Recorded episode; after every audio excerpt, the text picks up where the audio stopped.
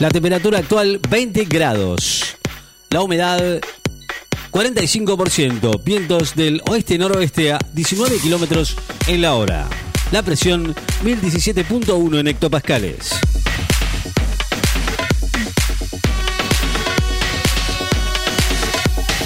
India anuncia un récord de contagios por coronavirus en Bombay, el estado más rico de India. Maharashtra, cuya capital es Bombay, registró hoy el mayor número de contagios por coronavirus en un día desde que arrancó la pandemia. El 79% de los brasileños considerará que la pandemia está descontrolada y 82% teme contagiarse. El 79% de la población brasileña considera que la pandemia en Brasil está fuera de control. Y 82% asegura tener miedo a ser víctima del COVID-19, sobre todo porque el principal socio comercial de la Argentina es responsable durante marzo de uno de cada cuatro muertes por coronavirus en el mundo insisten con que vacunar con una sola dosis no evita el contagio, pero sí el cuadro grave. El jefe de asesores del Ministerio de Salud de la provincia de Buenos Aires, Enio García, dijo hoy que vacunar con una sola dosis no evita el contagio del coronavirus, pero sí un cuadro grave. El gobierno aprueba el procedimiento para que empresas informen precios y stocks.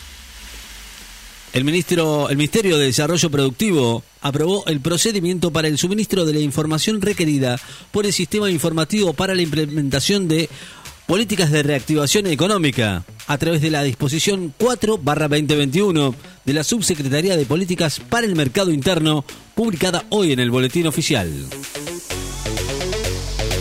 Solá analizó con el canciller paraguayo la situación sanitaria en la próxima reunión del Mercosur. Analizó con su par de Paraguay, Euclides Roberto Acevedo, Candia, la situación sanitaria en la región por la pandemia del coronavirus y los detalles de la próxima cumbre del Mercosur que se va a realizar el viernes 26 de forma virtual.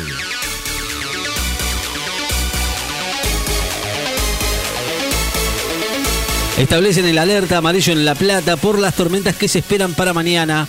La Municipalidad de La Plata estableció de forma preventiva el nivel de atención de riesgo amarillo para el día sábado y se activaron las tareas de prevención y monitoreo de las condiciones climáticas ante posibles precipitaciones fuertes.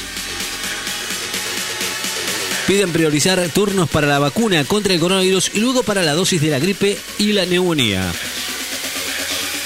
Alejandro Chirino recomendó hoy a la población que que padece enfermedades crónicas priorizar el turno para la vacuna contra el COVID-19 y luego de concretar las dos dosis, aplicarse la vacuna de la gripe y la neumonía que se pueden dar juntas.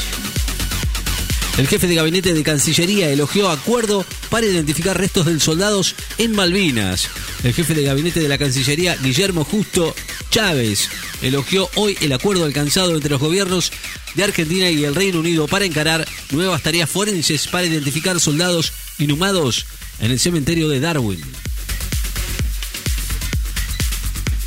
La Cámara de Diputados de Estados Unidos aprobó dos leyes migratorias. La Cámara Baja de Estados Unidos aprobó una ley para habilitar la ciudadanía a los soñadores, es decir, a aquellas personas que llegarán al país siendo menores y otra para trabajadores agrícolas.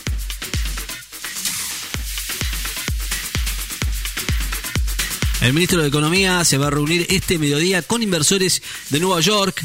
El ministro de Economía, Martín Guzmán, se va a reunir este mediodía con distintos inversores internacionales en la sede del consulado argentino en Nueva York, en el comienzo de su gira por los Estados Unidos, que prevé encuentros con autoridades del Fondo Monetario Internacional y el Banco Mundial.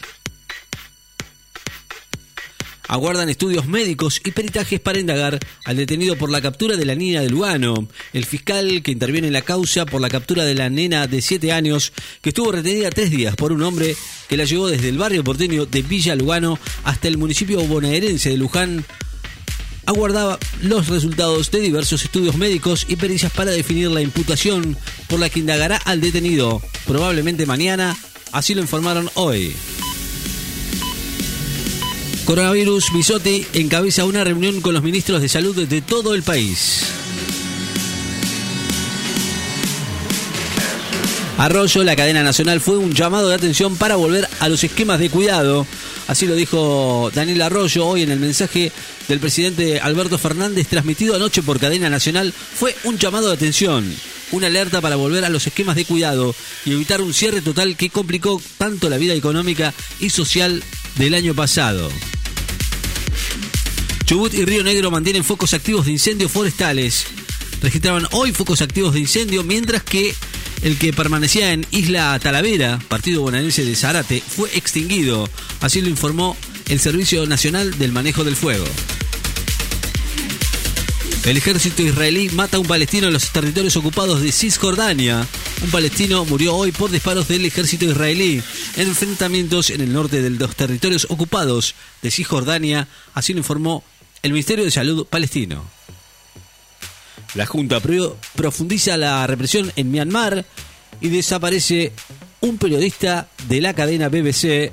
Numerosos habitantes de Yangon seguían huyendo hoy de Myanmar, donde la Junta Militar incrementa la represión contra los manifestantes pro democracia, mientras la cadena británica BBC denunció que su corresponsal birmano en el país asiático se encuentra desaparecido después de haber sido detenido por varios hombres no identificados. Culfas respondió a las críticas de industriales cordobeses y remarcó la política de reactivación afirmó hoy que está sorprendido por el comunicado emitido ayer por la Unión Industrial de Córdoba y enfatizó hoy la industria argentina está produciendo y tiene un nivel de empleo no solo superior al de inicio de la pandemia, sino al del 2019, momento en que empezamos el gobierno.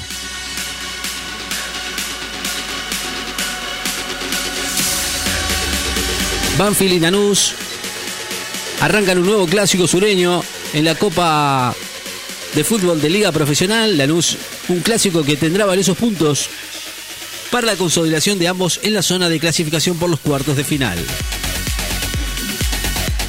Vélez Independiente, punteros en la zona B, prometen un gran partido en Liniers. Mañana ante Independiente, Vélez Arfield en un contejo por los dos punteros de la zona B de la Copa de la Liga Profesional, en el que debe de haber un ganador, habrá dado un gran paso en busca del objetivo para clasificar a los cuartos de final. La temperatura en la ciudad 20 grados, la humedad 45%, vientos del noroeste a 20 kilómetros en la hora. Noticias destacadas en Láser FM. Estás informado.